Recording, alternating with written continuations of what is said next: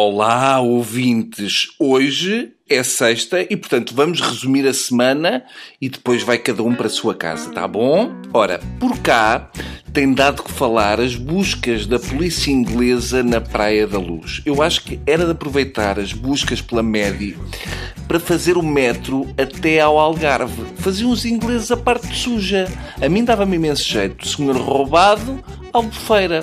Eu estive a ver as últimas notícias e, pelas fotos, parece que afinal a média estava a acampar. Eu acho espetacular pensar que aqueles cães são os filhos dos filhos dos cães que estiveram da primeira vez na Praia da Luz. A história da média passa de ninhada para ninhada. Entretanto, Uh, segundo sabem, pessoas que sabem coisas, os cães farejadores de cadáveres apanharam uma pista e estão doidos a ladrar à porta do Palácio de Belém. No PS continua a confusão.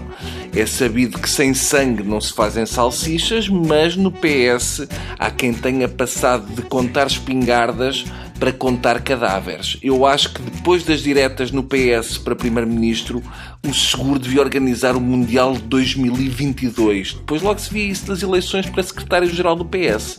Sem sair do tema, desde já peço a atenção das pessoas responsáveis pela imagem do António Costa.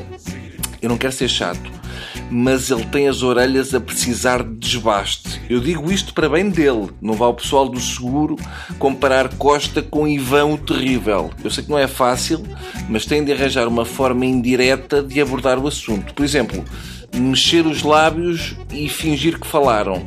E depois dizer que se calhar ele não ouve bem porque coisa. Digam-lhe que os sons devem sentir que estão na Amazónia. Só com uma katana é que chegam ao aparelho auditivo.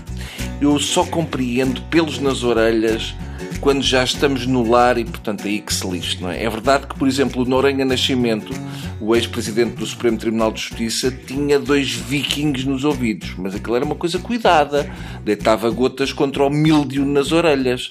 Isto é só falta de atenção aos pormenores, portanto, vejam lá isso. Entretanto, o governo continua o seu ataque ao Tribunal Constitucional e às instituições da República. Desta vez foram ao Parlamento e sequestraram a Assunção Esteves. Eu já tenho aqui um cartaz a dizer Bring back our girl. O correto é Bring back our Maria Rapaz. Mary Boys. Yes, flies. Segundo os jornais, a Assunção Esteves tomou a decisão formal de remeter o debate para plenário, mas foi contrariada por Luís Montenegro e Nuno Magalhães. Eu estou a imaginar o Montenegro e o Magalhães a contrariarem o grão-mestre e a pôr em causa a Constituição lá da maçonaria. O respeitinho pelas instituições é muito bonito.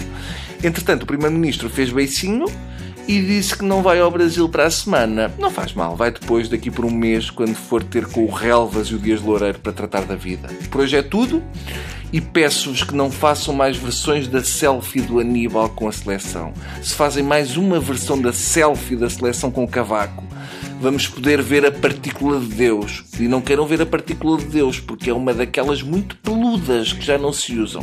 Ah, bom fim de semana.